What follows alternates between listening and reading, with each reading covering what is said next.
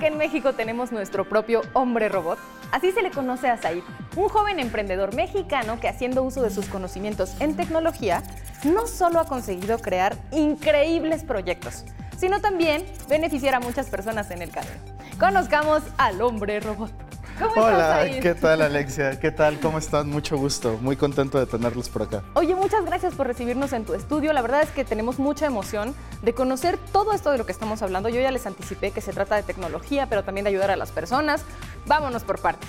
¿Cómo incursionaste en la tecnología? Yo tuve la fortuna de que estaba estudiando acá en México y me dieron una beca también para estudiar en la Universidad del Sur de California, en Los Ángeles, temas de impresión 3D.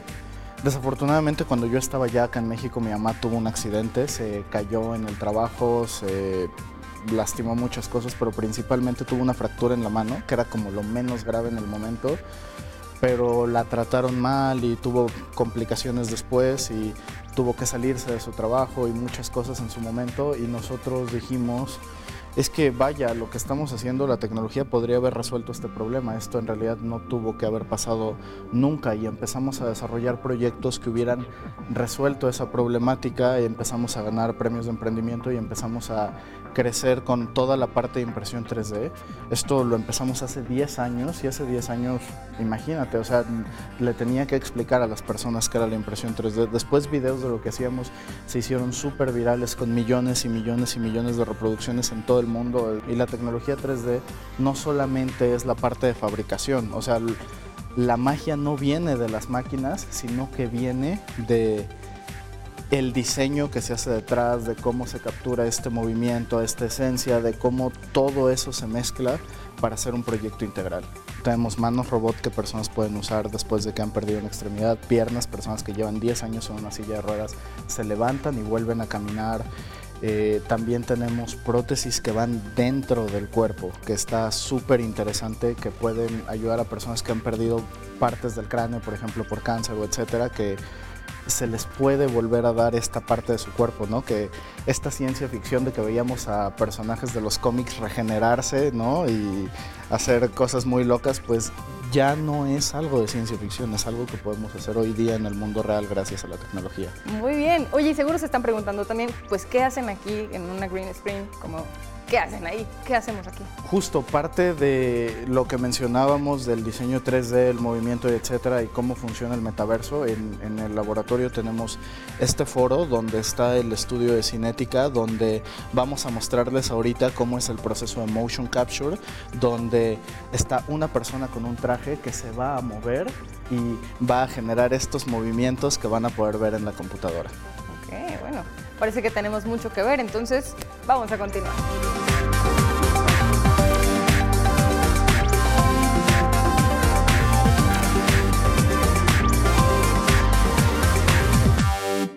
Bueno, todo esto que nos acaba de platicar Said, por supuesto que tiene una parte, un trasfondo, digámoslo así, que tiene que ver con el diseño, con la creatividad y con el talento de muchas otras personas. Entonces, para ir poniendo nuestras ideas en orden, todo esto es para varios proyectos, ¿cierto? Ahorita no nos va a dar tiempo de todos, pero podemos hablar de uno en general. Claro, justo Concepto 3D.mx es una empresa de consultoría tecnológica donde lo que hacemos es desarrollar proyectos para nuestros clientes.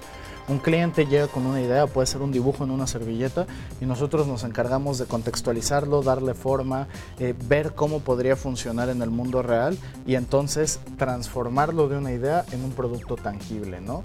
Un ejemplo perfecto del que me gustaría platicarte en este programa es el proyecto de Manos por el Mundo, que es un proyecto que estamos desarrollando para uno de nuestros clientes donde se están haciendo instalaciones artísticas gigantescas que permiten fondear un proyecto de donación de prótesis. Entonces me hace un proyecto muy completo, muy bonito, que cuida la sustentabilidad, que los materiales que se usan son materiales reciclados, etc. Entonces todo eso empieza por la parte del el diseño. ¿no? Muchas veces cuando hablamos de impresión 3D nos imaginamos que es una máquina mágica que le damos clic derecho a imprimir y ya nos fabrica una mano robot. ¿no? y desafortunadamente no es tan así. Eh, sería como imaginarnos que vamos a la impresora y nos queremos titular y le decimos, imprímeme una tesis, ¿no? Y ya está, ¿no? Primero tienes que hacer todo el trabajo de investigación, diseño, desarrollo y hacerlo. Un ejemplo de eso son eh, estas manos, por ejemplo, ¿no? Te voy a poner un poquito de zoom y te voy a mostrar eh, algunos de los cambios que podemos hacer aquí. Estas manos tienen estas articulaciones que se parecen a nuestras falanges, ¿no? A nuestros dedos. Entonces le voy a hacer un poquito de zoom para mostrarte.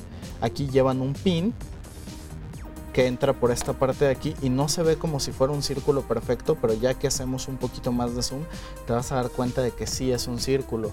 ¿Por qué se ve así? ¿Por qué se ve con estos triángulos? Es porque es una malla, hay distintos tipos de formatos de archivos 3D. Este es el que entienden las impresoras 3D. Cuando tú lo exportas, lo transformas en una malla, a ese archivo se le llama .stl por Standard Tessellation, que es un nombre matemático, y las máquinas pueden entender esto y convertir en un patrón de movimientos de un robot que fabrica lo que sea que tú estás haciendo. Entonces, esta mano que tiene estos dedos se puede eh, acoplar a músculos como los que tenemos acá, ¿no? Por ahí pasan unos hilos que son como tendones, igualito que nuestra mano, y llegan a lo que serían los músculos del antebrazo. De la misma manera, esta mano en la parte de acá tiene ciertos anclajes en la parte interna del antebrazo. Estas piezas donde se ve que tiene estas partes para atornillar piezas, van otras piezas como esta de acá, que esta pieza lo que hace es que detiene algo que se llama servomotores. Estos son motores que tú puedes controlar de forma computarizada y que entonces van a estar moviendo estos tendones que causan el movimiento de las manos y que es lo que lo controla. Todo eso se controla a través de código de programación. Tú generas un algoritmo donde vas a pensar en una rutina, ¿no? Que va a mover esto en ciertos tiempos y va a reaccionar a algo. ¿Cómo se hace esto? Pues se hace con la tecnología de motion capture que pudimos ver en el foro que, que tenemos acá abajo, ¿no?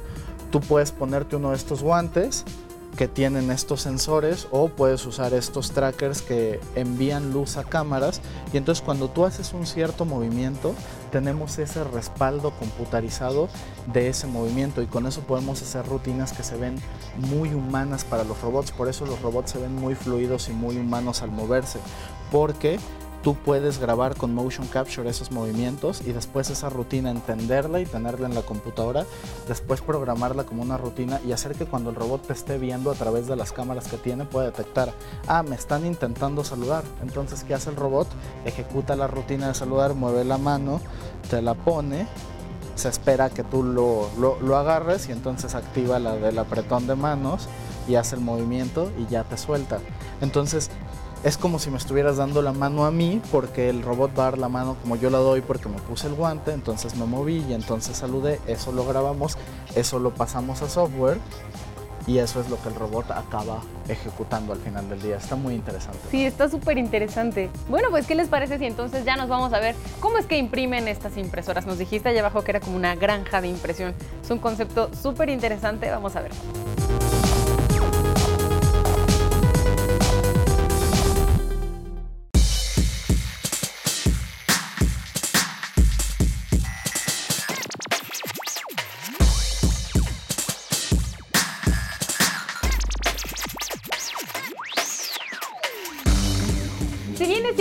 Impresoras 3D no son algo nuevo, ya tienen varios años en el mercado existiendo, creando muchas cosas distintas.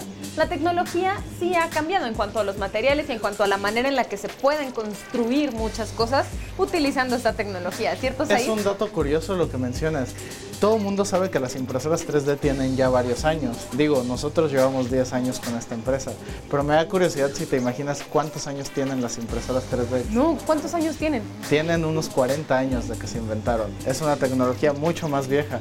Yo recuerdo que hace 5 años todavía le tenía que explicar a las personas que era una impresora 3D. Hoy día afortunadamente ya no. Este es un tipo de impresora 3D de los muchos diversos tipos de impresoras que tenemos en esta oficina. Y antes de las impresoras 3D, muchos, muchas décadas de años antes, existían máquinas como la CNC que pudimos ver en la parte de abajo de la oficina.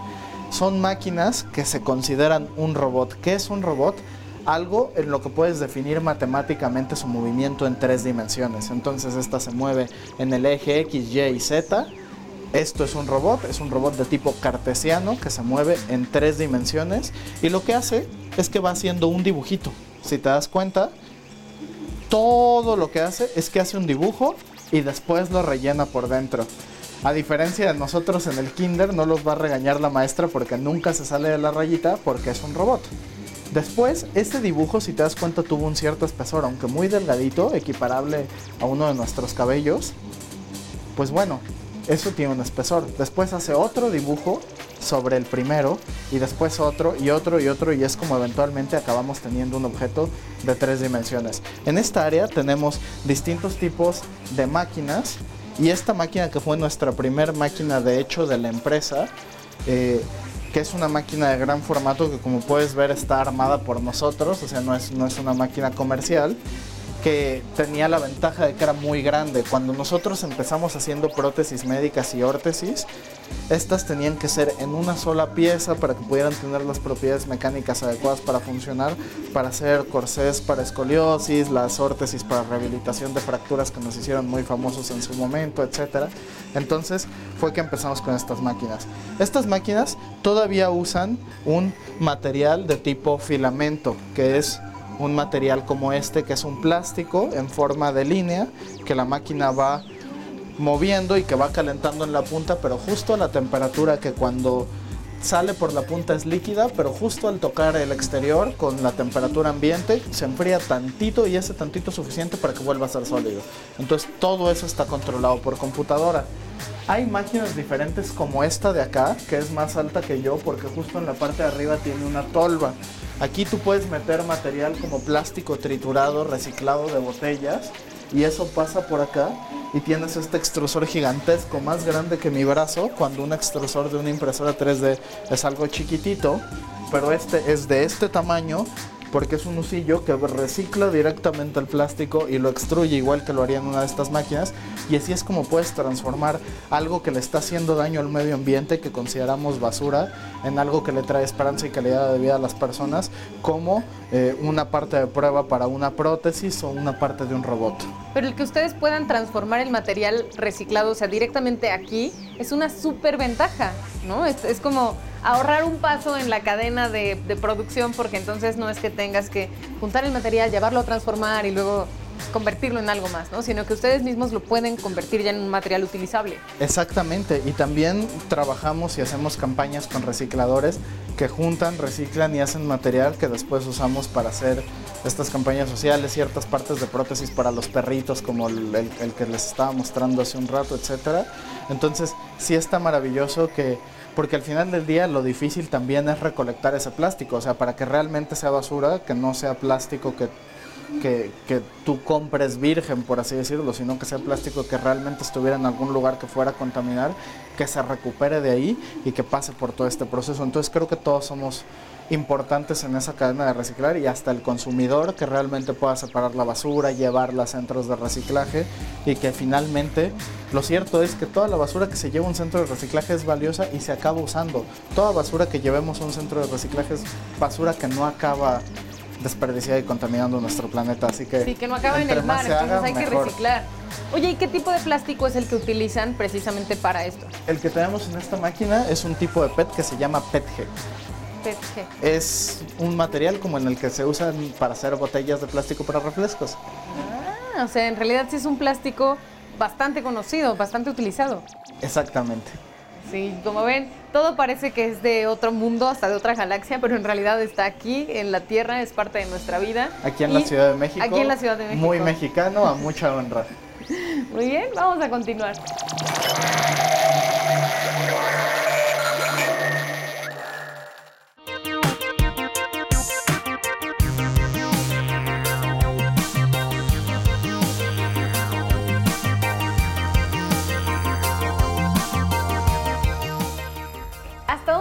La tecnología? ¿Qué es lo que nos imaginamos que es posible hacer con todos estos avances? ¿Cómo nos imaginamos el futuro? Que en realidad ya nos alcanzó, ¿no? Ya vemos estos robots hoy haciendo muchas cosas como parte de nuestra vida cotidiana. Y justo estamos en una de mis áreas favoritas de laboratorio porque es el área de robótica industrial y metalmecánica. Aquí podemos ver esta clase de robots con cadenas metálicas, soldadura y etcétera, que se ven muy muy toscos. Es una de nuestras áreas sucias, similar a donde están las máquinas de corte CNC, por poner un ejemplo. Muy distinto de las áreas, por ejemplo, de laboratorio donde fabricamos las prótesis endógenas, que son las que van dentro del cuerpo de las personas, ¿no? Como las tapas de cráneos o las falanges o todas estas partes del cuerpo como las mandíbulas que estamos fabricando ya. Entonces, esta área eh, se me hace muy interesante y muy bonita por eso. Aquí es donde hacemos proyectos como por ejemplo nuestras salas robot mecánicas, estas salas robot que controlo desde el celular y que hacen esta clase de funciones de moverse, abrirse, cerrar y que se les pueden programar rutinas. Estas rutinas eh, se usan, por ejemplo, para producciones de video, como lo que hacemos en el foro, para series televisivas, cosas como lo que hacemos para las películas. La verdad es que nos encanta poder producir estos robots. ¿Y sabes qué es muy interesante de esto que estamos platicando ahorita? Que los robots no nada más son como estas máquinas que vemos súper complejas y que crean otras cosas, sino que también con esta aplicación de la tecnología, pues podemos ser nosotras y nosotros mismos, ¿no? Con ayuda de lo que tú estás creando. Por ejemplo, esta patita de perro, que ustedes la van a ver aquí y van a decir, ¿es una patita de perro? Es como para un perro biónico, que suena como algo de los 70, pero que es del futuro hoy. Que justamente sí, de hecho por eso es por lo que me apodaron el hombre robot y que estoy en redes sociales como arroba el hombre robot y tiene que ver con que agarro a las personas como a este perrito biónico que, pudimos ver, con esta pierna de acá que eh, se le puso a una persona, a un profesor y que pudo volver a caminar, ¿no? Que estaba en silla de ruedas, que usaba muletas, etcétera, y que de repente puede volver a caminar usando esta prótesis que aparte le permite cierta movilidad lateral, etcétera. Y tenemos otras súper interesantes, como esa que tienes en la mano, que es una mano mecánica que tiene un diseño muy interesante, porque lo que hace es que cuando está así, se mueve con esto. Normalmente tendría que tener unos resortes aquí que la abren, pero lo interesante de esta es que tiene esta forma magnética de abrirse y aquí tiene un accesorio que se puede acomodar. Este fue un prototipo, la final ya la entregamos. Pero con esto, esta es una mano mecánica que le hicimos a un chef. Entonces él aquí podía poner distintos accesorios de cocina como cuchillos y entonces con eso hacía cortes súper precisos, podía seguir haciendo toda su labor de chef y cuando quería pasar a tener una mano simplemente la levantaba y volvía a usar su mano como una prótesis mecánica convencional. Entonces es increíble poder ayudar a las personas a recuperar sus capacidades de hacerse robots y a seguir haciendo cosas increíbles como tocar un instrumento musical o ser un chef profesional. Muchísimas gracias, Said, por compartirnos todo esto. Qué bueno que la tecnología y todo este conocimiento no solamente se quede como en, en crear cosas que sí está divertido y es padre, pero también en ayudar a las personas. Sí, y fíjate que justo ahora que lo mencionas, esta parte de cómo esto tiene impacto en las personas se conecta mucho con distintos tipos de los proyectos que hacemos, especialmente con este de Manos por el Mundo que te venía contando de este diseño de estas manos robot gigantes. Por eso me gustaría que conozcas a Gastón, que es uno de nuestros clientes, que, que fue el que tuvo esta idea de desarrollar todo este proyecto. Me encantaría que lo escucharas desde un cliente de Concepto 3D.mx, cómo ha sido su experiencia de trabajar con nosotros. Muy bien, muchísimas gracias. Vamos entonces a conocer a Gastón. Todo lo que nos acaba de explicar Said, todo lo que acabamos de ver que parece que ya estamos viviendo en el futuro, en realidad tiene un objetivo mayor, que es tratar de ayudar a muchísimas personas. Y para eso está Gastón aquí con nosotros, para platicarnos un poco acerca de este gran proyecto, que además no solamente tiene esta parte altruista, humanista, sino que también yo creo que es una parte súper artística, que conjuga tecnología, una parte de filosofía de la vida y una visión mucho más allá de, una robótica como la concebimos, ¿no? Muchísimas gracias, Gastón, por acompañarnos en De Todo. Gracias, Ale, un gusto. Y como dices, aquí lo que estamos tratando de hacer es cambiar la perspectiva en la que se hacen las cosas hoy en día a través del arte y de, de los materiales que actualmente están contaminando al mundo. Entonces lo que queremos hacer es, la pregunta viene, ¿no? ¿Cómo le hacemos para algo que está actualmente contaminando y dañando al planeta, volverlo una pieza artística que genere un impacto positivo en, miles de personas, ¿no? Esa es la premisa de la que nace este proyecto, pero ¿de qué se trata? Cuéntanos. El proyecto se llama Manos por el Mundo. ¿Por qué? Porque tiene dos funciones. Una llenar manos por todo el mundo de una manera artística y la otra es ayudar al mundo con manos. ¿Cómo? Les explico. Primero el objetivo es traer de los mares que actualmente las tortugas es nuestra mayor preocupación. Está habiendo mucha basura de plástico sobre todo que está dañando sus vidas y lo que queremos es quitar esa basura de que sea algo dañino ahora mismo, transformarlo en arte, en una instalación artística, eso se logra a través de la impresión 3D. Entonces agarramos todos estos plásticos, los metemos a, a los procesos que ya les explicó Said y de ahí imprimimos las piezas que nos van a permitir generar diferentes tipos de manos eh, en diferentes presentaciones, ¿no? desde collares, lentes, eh, esculturas chicas, grandes, eh, arte urbano, queremos también poner varios espacios que tengan manos gigantescas. Y bueno, nuestra obra maestra, que es la que tenemos aquí atrás. Ahorita Gastón y yo estamos en el taller de creación en donde precisamente podemos ver a nuestras espaldas cómo es que se está proyectando esta experiencia para dar a conocer un proyecto que a mí me parece hermoso este proyecto Manos por el Mundo, creo que es muy bello. Pero entonces lo que vemos aquí atrás es un avance, digamos, es como ustedes lo están visualizando. Exacto, esto lo que nos gusta hacer es maquetizar nuestras ideas para ver cómo poderlas llevar a cabo y que se vuelvan reales y ya con una maqueta ver físicamente cómo lo vamos a lograr, ¿no?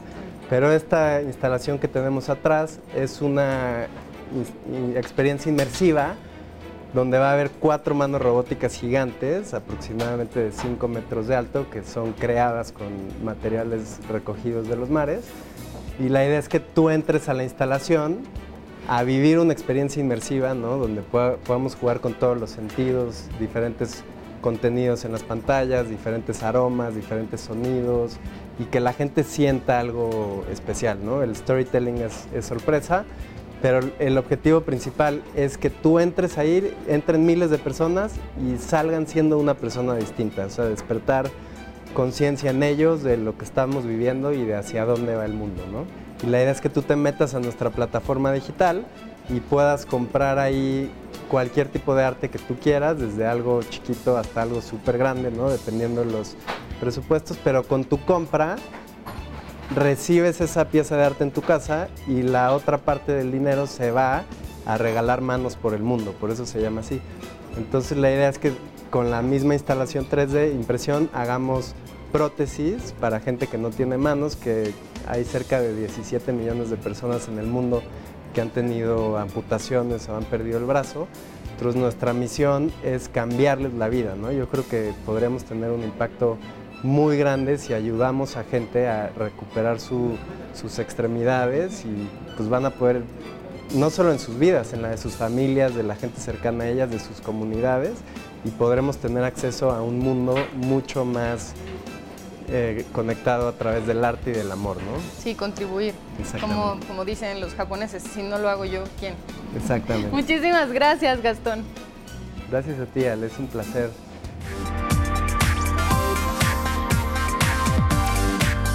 Hoy pudimos constatar cómo es que la ingeniería mecatrónica y la creatividad se unen no solo para ayudar a las personas, sino también para demostrarnos que el futuro es hoy. Yo sé que les encantó este capítulo y que les encanta escucharnos a través de Radio IPN en el 95.7 de FM. Nos vemos la próxima.